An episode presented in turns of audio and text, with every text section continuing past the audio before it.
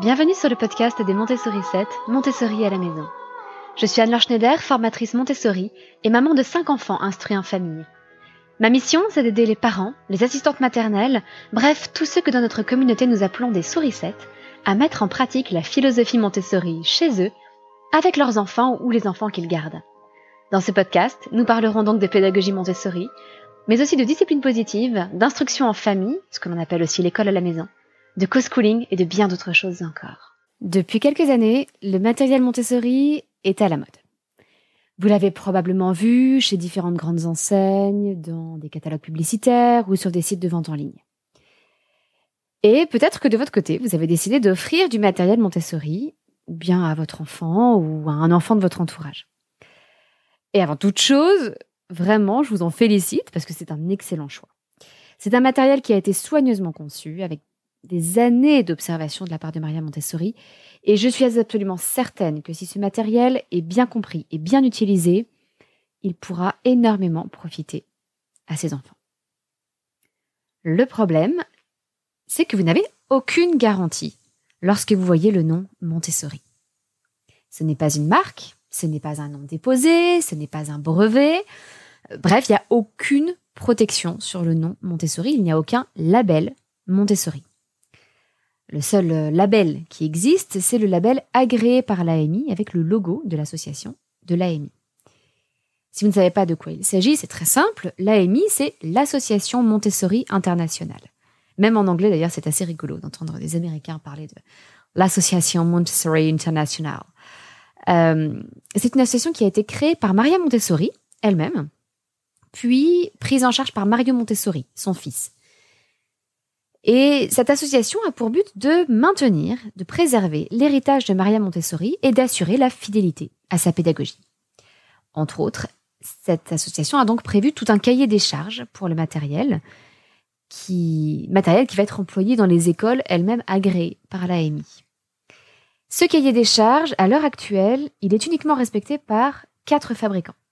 Vous avez Ninois, qui est un fabricant hollandais, l'italien Gonzaga Redi, le japonais Matsumoto et un petit nouveau qui est un petit peu plus récent, le coréen Aga World. En tout cas, c'est un peu plus récent. Je ne sais pas s'il existait avant, mais c'est un peu plus récent qu'il fabrique du matériel Montessori.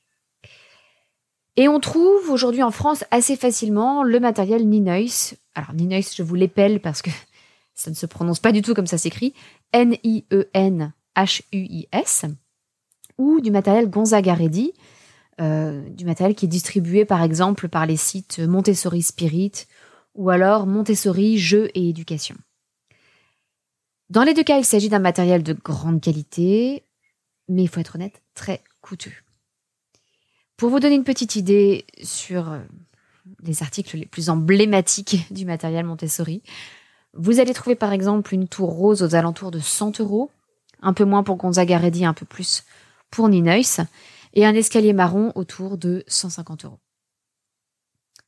C'est donc un budget plus que conséquent et euh, peut-être que vous n'avez, vous n'avez même probablement pas ce montant à dépenser pour une seule activité Montessori.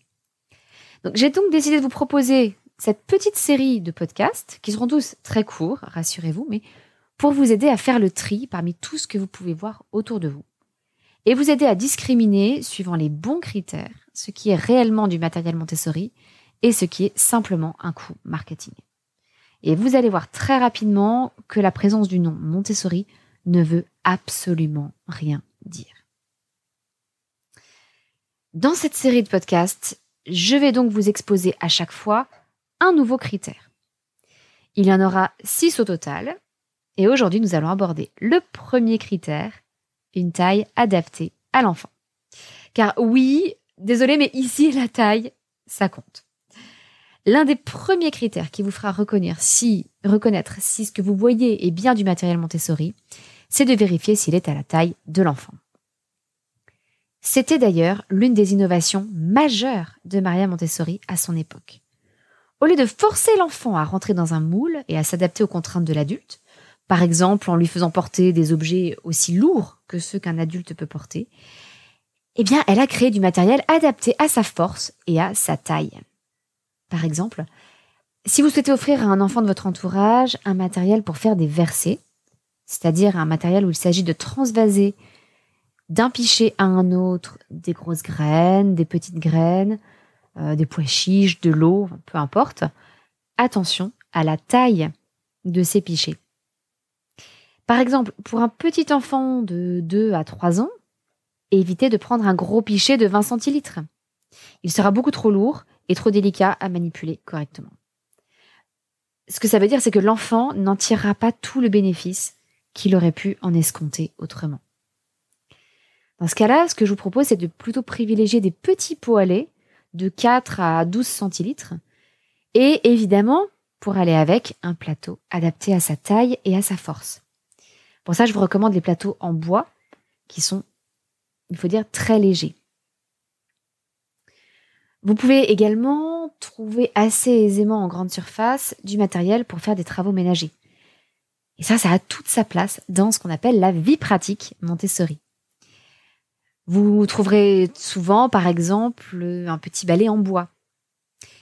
Et si vous en trouvez des versions en plastique, c'est un petit peu dommage, et ça, vous le verrez dans un des prochains podcasts de cette série, vous verrez pourquoi. Mais un petit balai en bois, adapté à la taille de l'enfant, c'est parfait. Et vous allez voir que vous pourrez très facilement trouver ce genre d'objet, même s'il n'y a pas d'étiquette Montessori dessus, et que c'est parfaitement Montessori compatible. De même, dans certaines enseignes comme Ikea, vous pourrez trouver du mobilier parfaitement adapté pour les enfants. Comme la petite table lac, par exemple. Je suis certaine que vous savez de quelle table je parle. Euh, je crois qu'on en a tous une, ou alors on l'a forcément vue chez des amis. C'est cette petite table la moins chère de chez Ikea, euh, qui est carrée, euh, souvent en blanc, et elle est tout simplement parfaite pour les enfants parce qu'elle est à la bonne taille, aussi bien si l'enfant est aussi bien assis que debout, et elle est surtout extrêmement légère. Donc avec deux enfants, deux enfants à eux tout seuls peuvent facilement la déplacer sans faire de bruit. Ou alors vous-même, en aidant votre enfant, euh, vous pouvez la déplacer à deux sans faire de bruit. Et ça permet de la manipuler correctement. Vous trouverez aussi chez Ikea des petites chaises, toutes simples, souvent très mignonnes d'ailleurs, qui sont également parfaites pour que votre enfant travaille dans un espace à sa hauteur, tout en gardant un budget vraiment limité.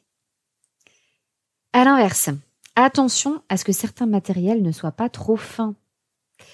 Il existe par exemple des cadres d'habillage qui sont destinés aux tout petits, aux enfants de moins de 3 ans, et qui ont seulement trois répétitions du geste. Par exemple, trois boutons, trois fermetures velcro, etc. Et ce, sur un format de 30 cm sur 30 cm. Eh bien, les cadres d'habillage prévus pour les 3-6 ans, qui comportent 5 répétitions, donc 5 boutons ou 5 fermetures, sur ce même format de 30 cm sur 30 cm, ces cadres-là demandent évidemment beaucoup plus de précision dans le geste. Il va donc être important de choisir le bon cadre en fonction de la tranche d'âge de l'enfant.